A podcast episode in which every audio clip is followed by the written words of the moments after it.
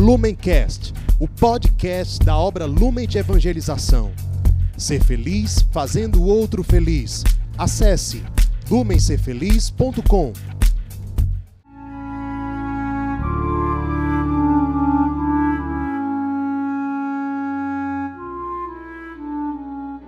Os santos são sinais da presença do ressuscitado na história. Hoje, dia 22 de dezembro, celebramos Santa Francisca Xavier Cabrini.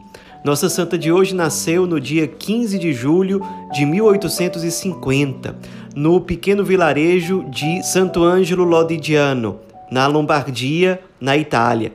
Ela era a penúltima de uma família de 15 filhos. Os pais eram pobres, camponeses, e quando era criança, ela gostava muito de ler a vida dos santos. Se inspirava muito, queria imitar os santos, e o santo preferido dela era o grande missionário das Índias, o jesuíta São Francisco Xavier.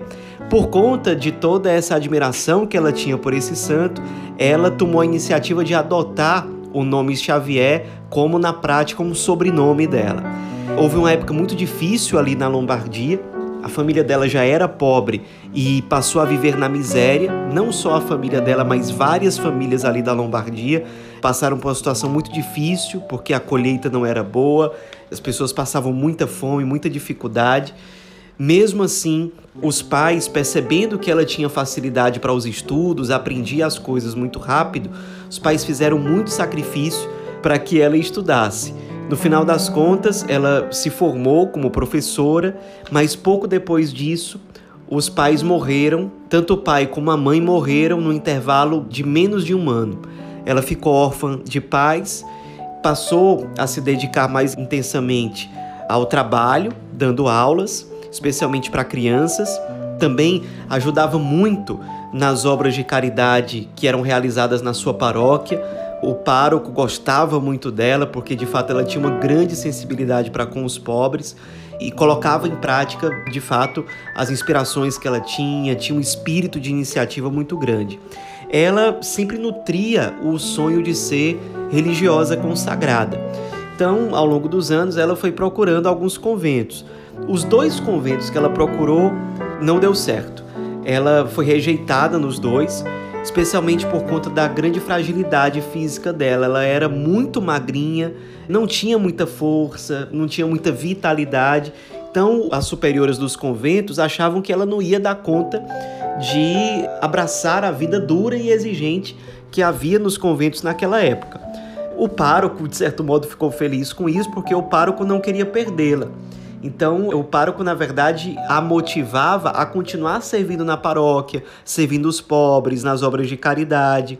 E quando ela tinha 30 anos, ela teve a oportunidade de se encontrar com um bispo e conversou com ele, falou para ele de todo o histórico dela, do desejo de ser religiosa, de como ela não tinha sido aceita nos dois conventos, e uma frase do bispo marcou o coração de Santa Francisca Cabrini.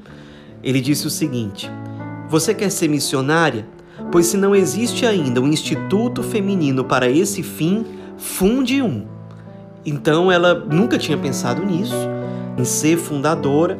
Isso mobilizou muito o coração dela. Ela procurou o pároco, que era uma espécie de diretor espiritual, contou a conversa com o bispo e o pároco incentivou para que ela de fato colocasse em prática aquela inspiração. Então ela fundou o Instituto das Irmãs Missionárias do Sagrado Coração de Jesus. Isso aconteceu no ano de 1877. Ela se inspirou muito na frase bíblica de São Paulo que diz: Tudo posso em Cristo que me dá forças. Então ela adotou quase que como um lema pessoal e do Instituto.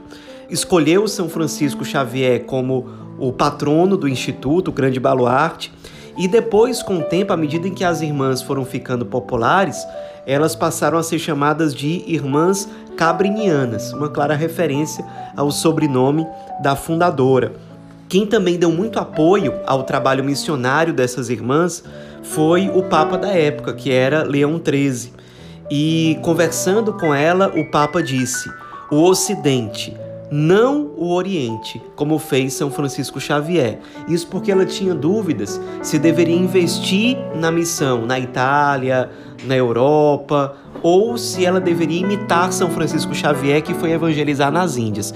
E o Papa Leão XIII foi muito claro com ela: foque no Ocidente.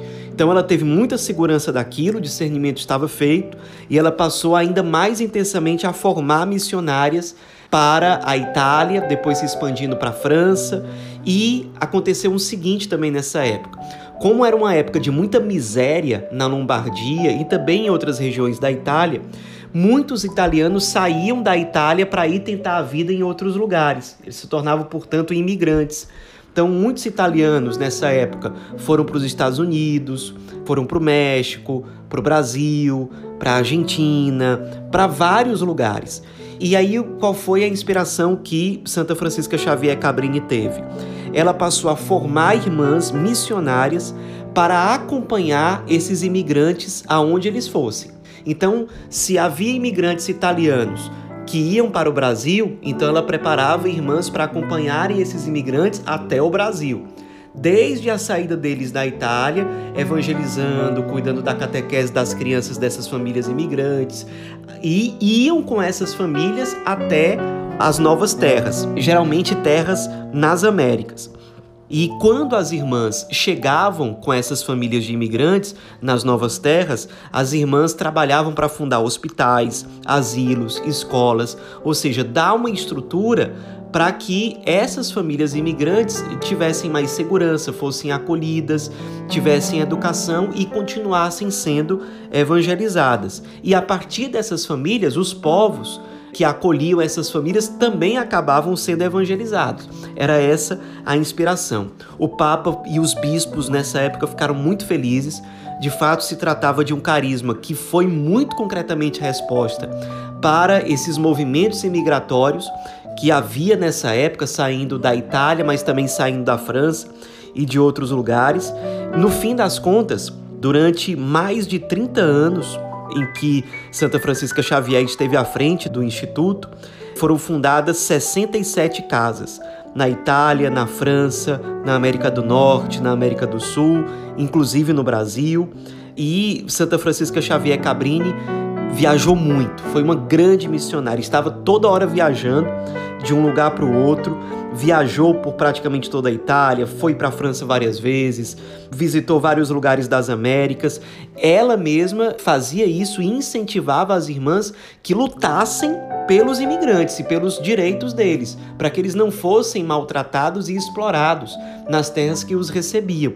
Então, muitas vezes ela comprou brigas com autoridades, com políticos, para defender os imigrantes. Era franzina, de saúde frágil, mas muito corajosa e que ficava valente quando ela tinha essa sede por justiça. Vendo que os imigrantes eram explorados, eram maltratados, eram enganados, ela de fato lutava por eles e motivava as irmãs do seu instituto a fazerem a mesma coisa.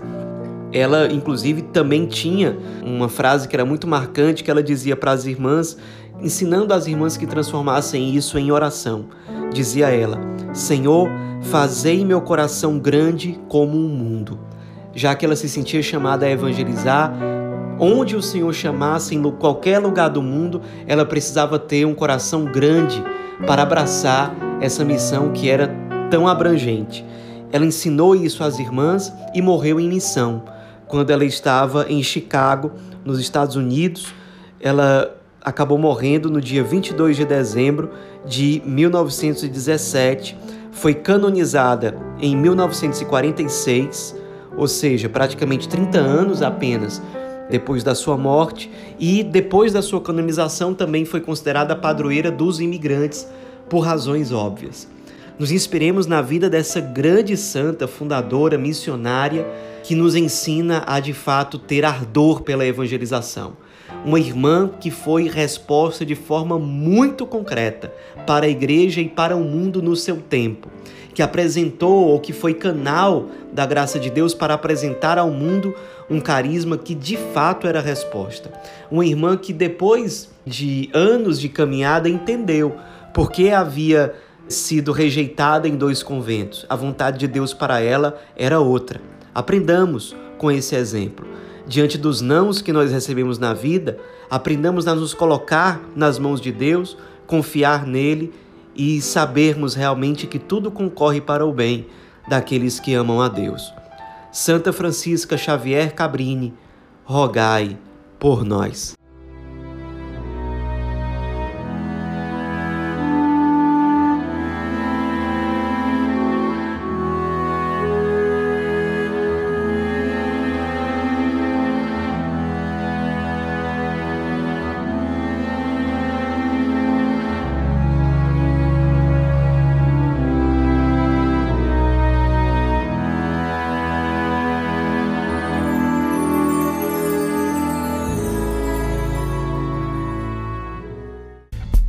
Lumencast, o podcast da obra Lumen de Evangelização. Ser feliz fazendo o outro feliz. Acesse lumencerfeliz.com.